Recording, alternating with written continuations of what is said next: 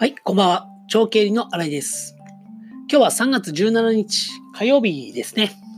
まあ、今日のお話は、えー覚悟は時間であり、お金の使い方でもあると。そういうお話をしたいなと思います。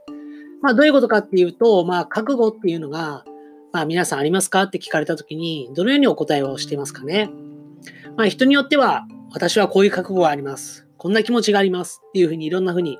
答えるかと思うんですけども、まあ、それってまあ気持ちであったり、まあ、相手にはちょっと見えにくい部分でもありますね。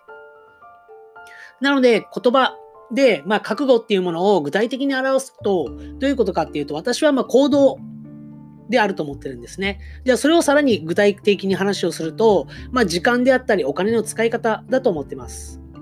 で、今日の3つのお話の中では、1つ目が達成するには覚悟が必要。2つ目が時間の覚悟。3つ目がお金の覚悟というふうにお話をしたいなと思います。で、今日の1つ目なんですけども、達成するには覚悟が必要。まあ、これはまあトレードオフっていうことですね。まあ、トレードオフが何事もこう原則になっていて、まあ、そこができていないと何も達成できない状況になります。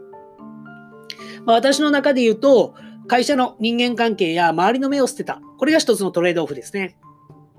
会社員の時間に全てを注ぐんではなくて、会社員は会社員でしっかりもちろんやるんですけども、上司の評価であったり、周りの目っていうのを気にせず、もう自分のやりたい仕事っていうところに意識を集中させて、それ以外はどう評価されようが、どういうふうに見られようが、そこは仕方がないと割り切って、自分の本当にやりたい、まあ今で言う手元にお金を残す経理の仕事っていうところをフォーカスしてやっています。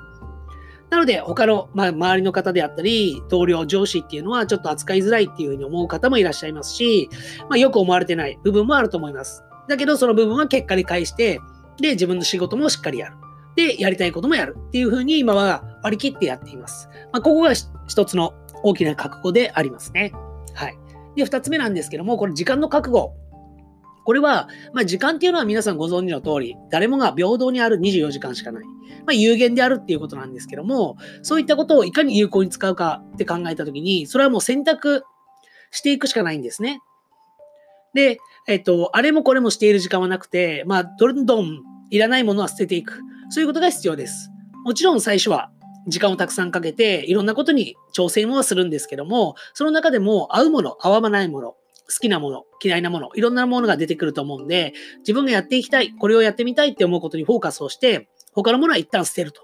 で、もし捨てた後にもう一度やりてみやってみたいと思ったら、そこで再びやり出せばいいと思いますので、何かを達成しようと思ったら、そこに一本に絞って他のものを捨てる。そういった時間的な覚悟っていうのが必要ですね。まあ飲み会をしたり、友達と遊びに行きたい、恋人と出かけたいっていうのもあるかもしれないんですけども、そういった時間っていうのは有限なので、そこを削り出すしかないっていうのが時間の覚悟であります。で、三つ目なんですけども、これはお金の覚悟ですね。まあ、収入には上限がないっていうふうに聞かれる方もいらっしゃるかもしれませんけども、まあ、実際にはこう限界っていうのはありますよね。まあ、だからこそ、こう使い方が重要になってきます。まあ、もちろんね、お金がたくさんありすぎて、もう自由に使い放題だっていう方はいいと思うんですけども、まあ、そういった方でなければ、何にお金を使っているかっていうことは常に重要になってきますし、使えるものも選んでいく必要がありますね。まあ、なのでお金っていうのも何にお金を使っているか、これを分析していくと、大体行動が見えてくるんですね。で、行動っていうのは時間の使い方にもつながってきて、まあお金、そして時間、まあ行動ですね。こういったものが覚悟の一つかなと思います。まあこう、最終的にはやはり行動して、結果っていうのは変わってくるので、まあ時間、お金、行動、この3つを連携させる、まあ、うまく回していくためには、やはりその時間の覚悟、捨てるものは捨てる。お金の覚悟、使いたいものにと一発投資をするというふうに考えていくのが重要かなと思って、今日は覚悟は時間であり、お金の使い方という話をしました。